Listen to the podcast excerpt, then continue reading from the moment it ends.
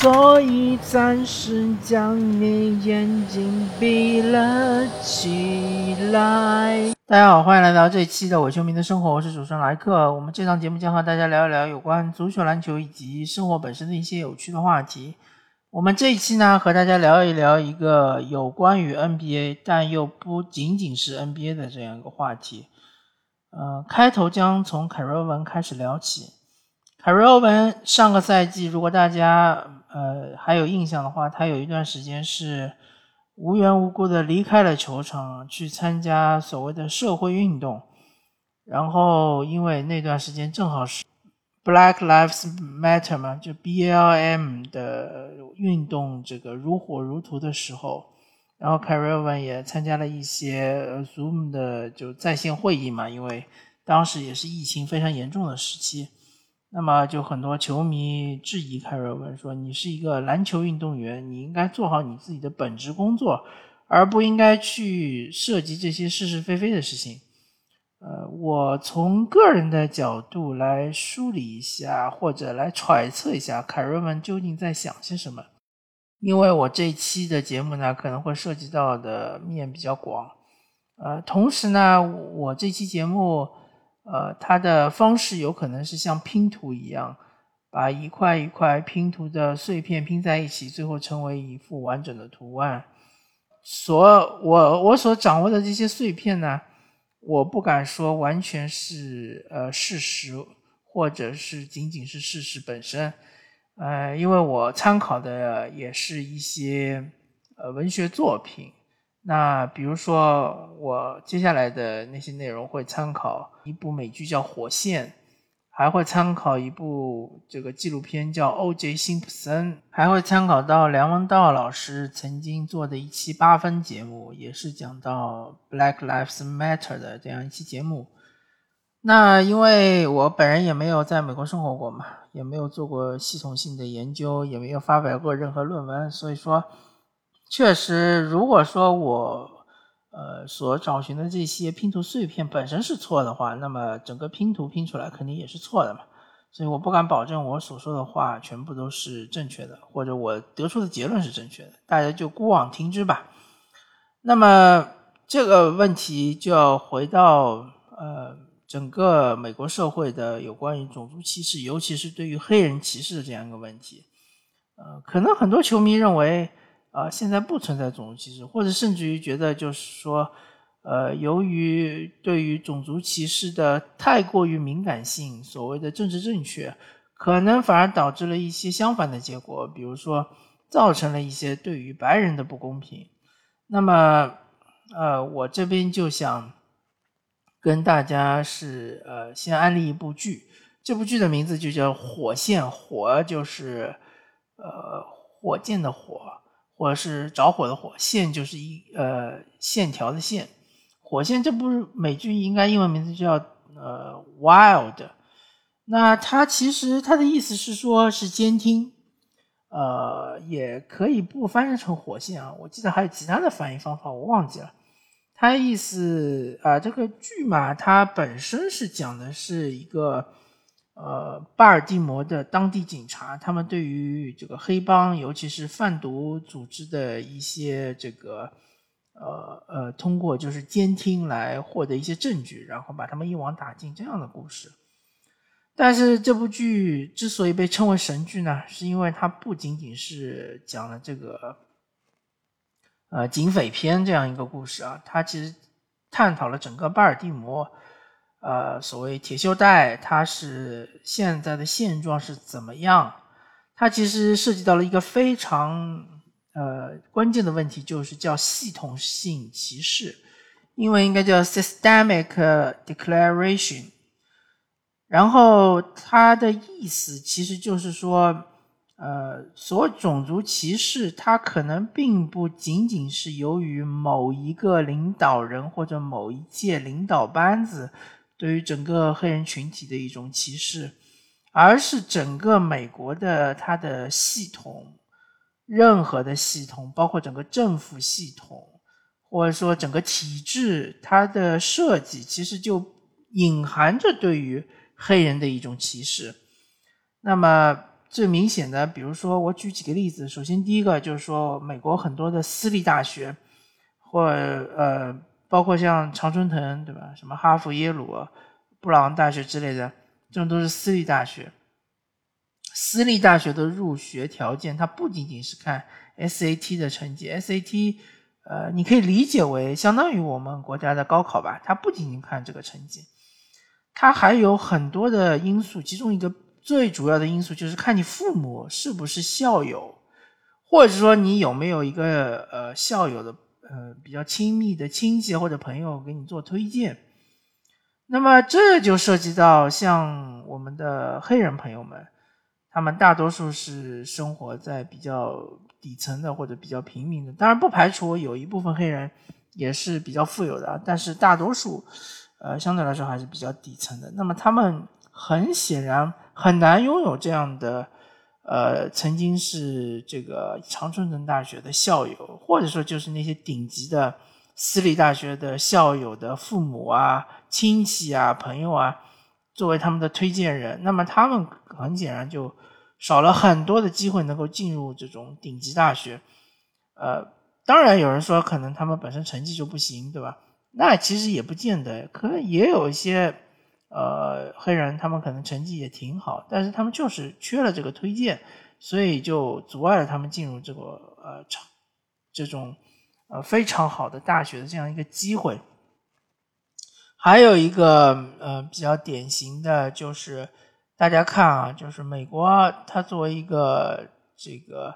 呃科技非常发达的国家，或者说它作为一个科技和文化都非常发达的国家，它曾经呃产生过非常多的诺贝尔呃的诺贝尔奖得主，包括像是物理啊、生物啊啊生物化学嘛，生物化学是一起的，还有包括像是这个文学奖。但是诺贝尔奖得主里面极少极少极少有黑人，对吧？啊，这就非常说明问题了。当然不是说我不是想说诺贝尔评选机制有问题，是一种种族歧视。我只是想说，一个黑人他要能够得到一定的资源，然后再靠自己后天的努力达到诺贝尔奖的这样一个高度，是极其极其极其困难的。呃，可能有人说黑人本身人种来说智商不是特别高，那这个已经被科学所证伪了。嗯，科学家已经做过很多很多的各种的分析和研究，发现人种呃和先天的智商是没有任何问任何关系的。呃，人种的智商其实是一样的。那么第二，就有人认为黑人很懒，黑人不努力。那么其实如果大家是篮球迷的话，呃就很简单嘛，大家就看一看篮球场上大部分呃球员，包括那些顶级巨星，全是黑人。那你不能说他们完全是靠天赋在打球，对吧？他们也有后天的努力，像勒布朗詹姆斯这种打到三十七岁了还能够保持这么好的竞技状态，难道没有后天的努力吗？不可能的呀，对吧？在这样一个顶级联盟中。世界上最好的四百个球员在里面打球，没有任何一个人是不努力的，或者说只有极个别、极个别，可能十个人或者十个以内的人是不努力也能打上 NBA 的，但是他很快也会被淘汰。所以说，拿努力来怼说黑人群体就天生就很懒惰，这是不可能的，也是不符合事实规律的。那么就要就要说到火线这个。神作神作里面呢，就有一集专门聊到这个教育体制。呃，他说巴尔的摩这个地方呢，肯定就分成富人区和贫民窟。那么富人区呢，它的教育我们就不谈了，对吧？主要说贫民窟它的教育到底是怎么样子。贫民窟不是说没有教育，也有学校，那么大多数就是黑人嘛，都是那些非常穷苦的黑人。他其中就讲到，呃，一个孩子。他其实，在学校里面是属于数学方面是有天赋的，数学成绩非常的好，而且他们的班他们的数学老师也非常看重他，呃，甚至于就是好像是买了一台二手电脑，还是从家里搬了台电脑过来，专门让他用，让他去这个接触一些比较高科技的产品，呃，同时呢，他也用了一套新的方法来教他们呃班级里面数学嘛。然后其实也获得了一定的成效，但是呢，由于多方面的因素，首先这个孩子他的家庭非常的破碎，呃，他的母亲是非常年轻的时候就怀了他，然后呢，呃，他的父亲亲生父亲是不知所踪，然后他的后后就是后爸，呃，继父吧，就其实对他非常不好，甚至于呃，就是剧中暗示曾经对他进行过性侵。呃，这是一个男孩儿，这是一个男孩儿。然后，嗯，怎么说呢？嗯，还有一点就是，他们这个学校由于新的呃市长上任了之后，对于学校提出了不切实际的一些呃嗯，就是 KPI 吧，就是呃提出了这些要求之后呢，导致这个老师对于教学上的改革全部都付之东流。呃，最终就是导致这个有那么一定天赋的一个数学比较好的一个黑人学生，最后就只能辍学。辍学之后去做什么呢？只能去做一个杀手，就是混迹于黑人的圈子里面，然后混迹于这个毒贩之间，对吧？成为一个毒贩手头头下面的一个打手，去呃杀人越货。然后这个。故事呢，呃，可能我说的比较苍白，大家有机会，正呃建议大家去看一看这个《火线》这个剧嘛。这个剧大概是四集，分别讲了四个不同的问题。第一个问题就是黑人社区的贩毒，第二个问题是，嗯，白人应该是爱尔兰人他们的工会，他们的这个码头工会和政府之间的博弈，以及和最。和这个黑人的贩毒集团之间的，呃，最后的也也是造成的一个悲剧吧。然后，呃，第三个故事就是说巴尔的摩整个教育系统的崩塌。第四个故事就是说政客，就是说，呃，一个有抱负的政治家来到了整个系统中之后，逐渐逐渐的就变成了一个怎么说呢？就是一心只想往上爬。呃，愿意和手下那些呃贪官污吏勾结的这样一个人，所以说，啊啊，当然第四部分还要说到媒体，对我忘记了，他他还说到媒体，媒体在整个这个城市腐烂中，他扮演的一个角色，媒体的不作为，对吧？媒体的监督方面的这个职责的缺失。嗯，那么还是回到之前的话题，就是说黑人他在整个社会中受到歧视是一个系统性的歧视，不是说，呃，假设如果说现在总统是黑人，对吧？总统其实已经曾经是个黑人，就是奥巴马，呃，布莱克奥巴马总统，他曾经就是个黑人嘛，对吧？总统是黑人，副总统是黑人，所有的国会议员全是黑人的，呃，这个参议院是黑人，众议院也是黑人，就算所有的。政府官僚，所有的政客全部都换成了黑人，黑人一样会受到歧视。我想表达就是这么一个观点，呃，这就是它是一个历史遗留性的问题，因为呃，美国国家成立之初，华盛顿、乔治华盛顿，包括汉密尔顿、呃，富兰克林这一帮人，他成立美国的时候，就是呃，以白人作为这个。他们的公民作为他们的服务的对象，黑人只是奴隶，奴隶是没有没有权利的。一直到呃这个林肯总统宣布了解放黑奴宣言之后，其实黑人的地位还是非常非常低的，在包括在宪法里面，其他法律就不提了嘛，对吧？宪法是一个国家根本的法律，美国宪法里面对于黑人的保护是非常少的，非常稀缺的，呃，一直到。这个八九十年代，就是黑人暴动了之后，逐渐逐渐的，大家从一个意识层面上面理解了说种族歧视这个东西是坏的，包括三 K 党，对吧？三 K 党那时候的这些啊，最终是被消灭。就是美国的社会，至少社会精英阶层还是对于种族歧视这个东西还是比较警惕的。但是呢，在整个大众社会中，尤其是在因为大家可以想象得到，少所谓少数主义，少数主义，少数主义，就是说，从人口角度来说，他们黑人还是属于，呃，百分比还是远远是低于白人的，对吧？这点大家能够理解。白人还是主流，所以说呢，大部分的底层的或者说中下层的白人，还是对于黑人还是有这种歧视存在的。同时，在整个系统中，还是存在着一些对于黑人不利的地方。呃，我个人想象，除非出现一百个呃宪法修正案都是关于这个扭转种族歧视的这样一个 内容的话，否则的话，这个系统性风呃系统性的歧视。还是永远存在的。那么我们现在就换个问题：那么黑人如果说想要挤入一个社会精英中，想要呃摆脱他们的这个身份而不被整个社会或者是不被整个制度所歧视，他们能做什么呢？那么这时候我就要引出另外一部非常有名的剧，叫《欧吉辛普森》。《欧吉辛普森》这部剧呢？呃，是一部这个纪录片，很长，一共有八集，大概有八个小时，啊，非常非常长。大家有兴趣可以去找来看一看。那他这个剧呢，他主要是讲欧吉辛普森这个人啊，这个人在美国是家喻户晓，主要是因为他的杀妻案，呃，叫世纪大审判，还有包括他当时被追捕的时候，就是电视直播啊，呃，呃是。呃，C N 还是呃 N B C 啊，反正就是派了部直升机在上面拍，就是警车追捕欧吉辛普森。那么，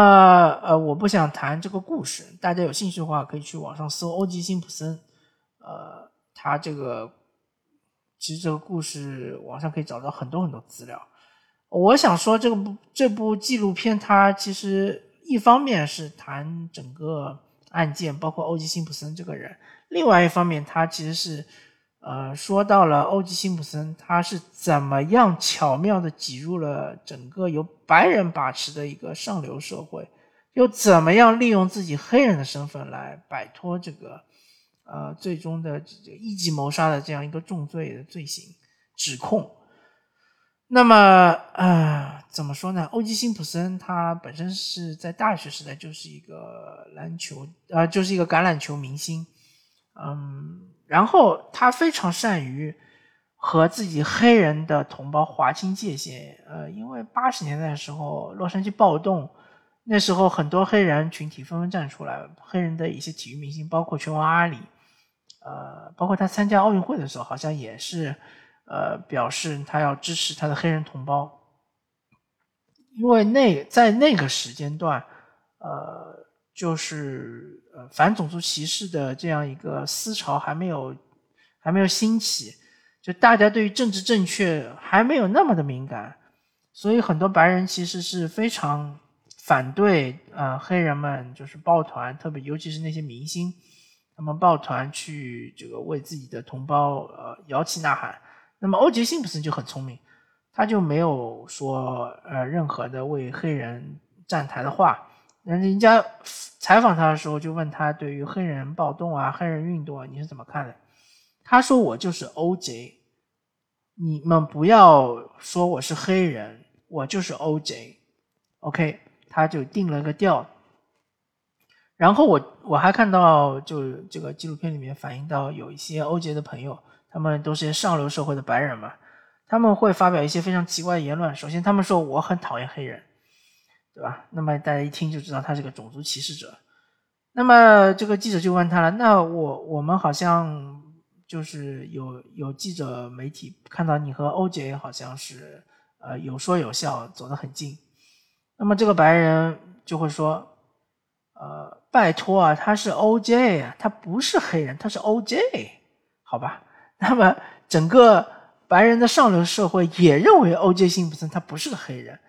他就是个披着黑人外衣的白人，对吧？他是白人的这一边的，站在这一边的人。那这样的情况就导致 OJ 虽然他是一个黑人，他是一个彻头彻尾的黑人啊，从他的肤色看出来他就是黑人，但是他享受了白人的红利，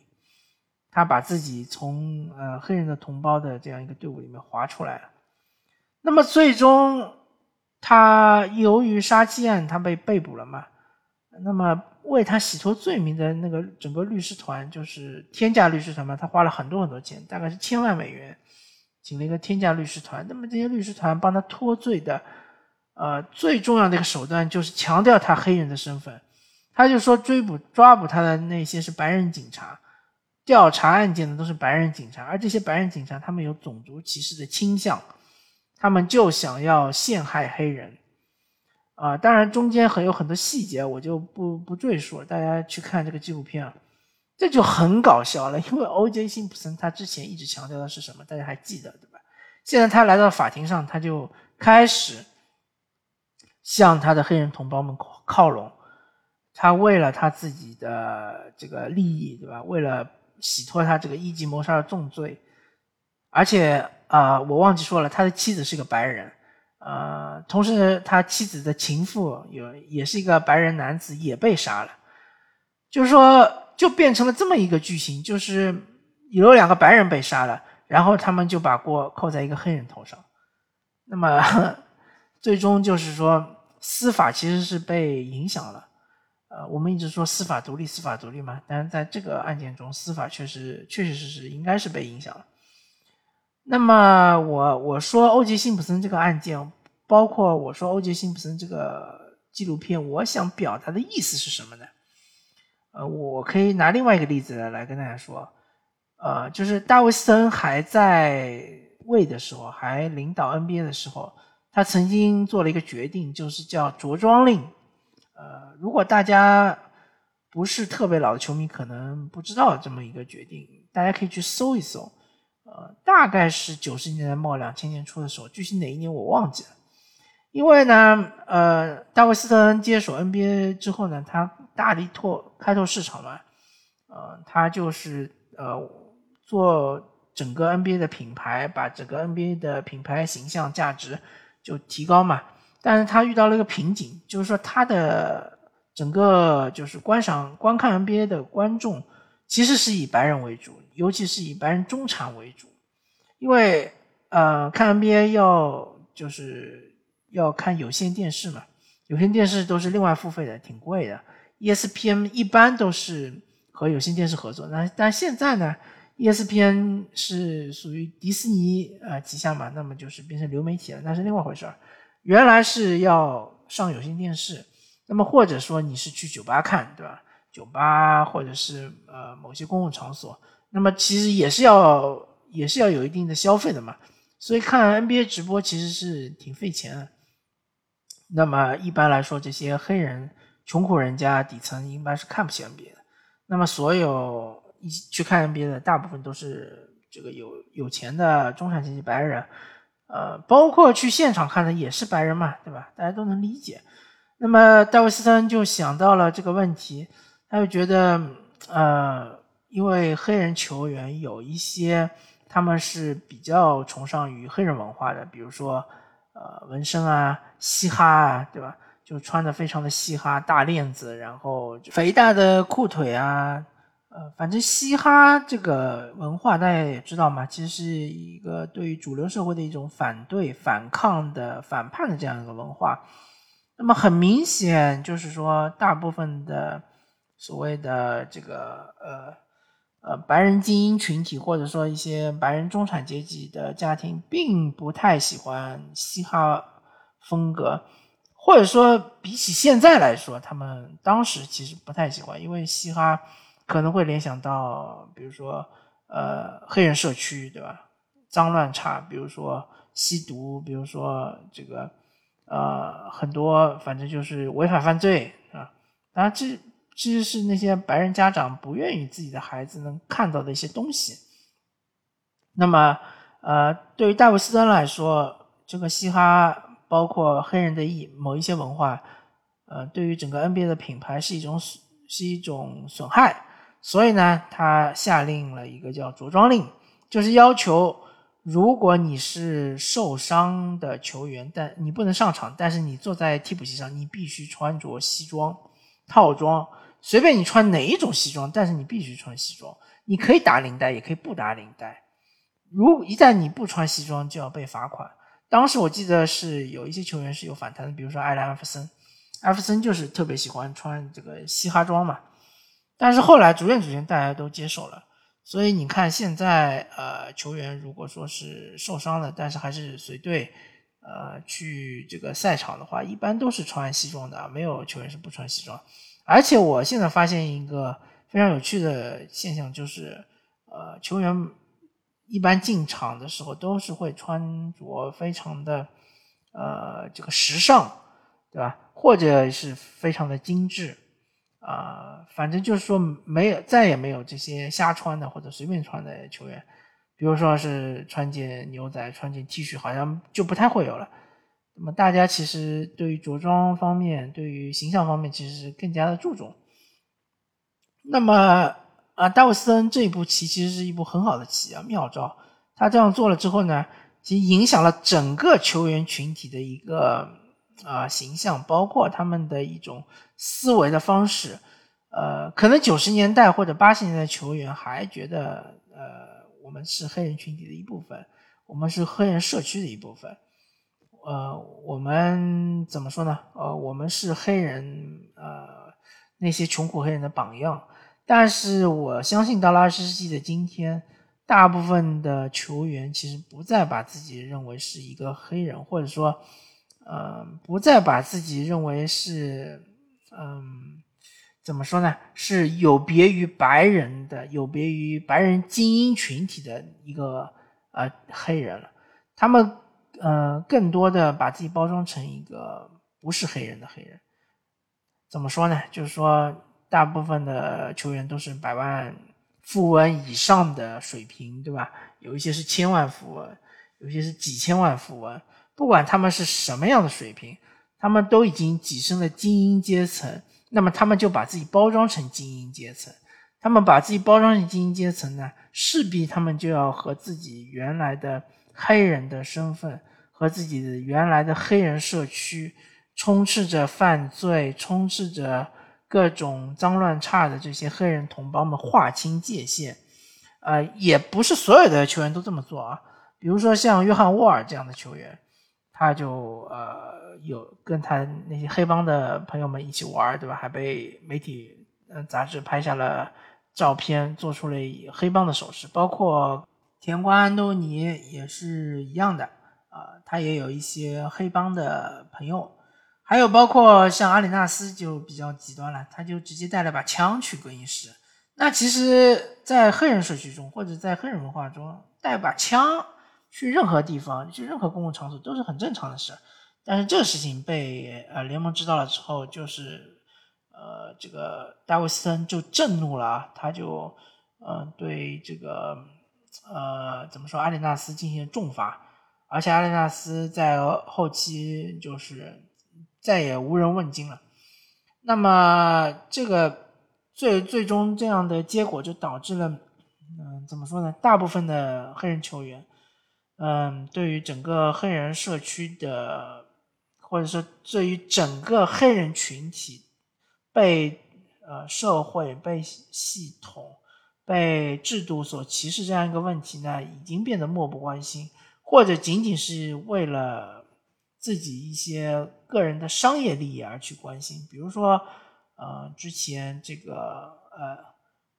BLM 活动如火如荼，或者刚开展，就是弗洛伊德被。呃，几个白人骗警，呃，就是杀害的这样刚刚的一个呃起头的阶段，呃，NBA 的球员们还曾经装模作样的说要罢赛，怎么怎么样，怎么怎么样，最后经过这个工会主席保罗的斡旋，然后大家还是决定还是挣钱为主，对吧？还是要把这个比赛给打下去，然后其实就再也没有听说过。有这个集体性的对于整个呃黑人命运的关心的这样一些呃宣言啊，或者说是一些声明啊，好像再也没有听说过。那么我说了那么多，我就想说，欧文他这个球员，他其实是呃有一定的迷茫。一方面来说，他觉得我要赚钱，对吧？嗯，我要依靠 NBA，依靠他自己的球技。来为自己赚更多的钱，商业利益，对吧？那么这样做，为了达到赚钱的目的，他就不得不抛弃自己黑人的身份，而啊进入一个精英白人的这样一个阶层中，成为另一个 O.J. Simpson。那么另外一方面呢，他又不愿意抛弃自己黑人的身份，他又希望能够为他的底层的那些同胞们做一些什么。虽然说，不管从我这个第三者、旁观者的角度来看，还是从他自己主观来看，他可能做这些事情并不能够产生任何的波浪、任何的涟漪，呃，并不能够扭转他们黑人群体的命运，并不能够。去阻止系统性的歧视这样一个根深蒂固的问题，可能什么作用都起不到。但是他觉得他应该去做些什么，这就是他的想法，这也是我揣测他的想法。嗯，好吧，那么这一期呢，非常感谢来收听这一期的我这边说，我是主持人莱克，我们下期再见。After all, tomorrow. is another day.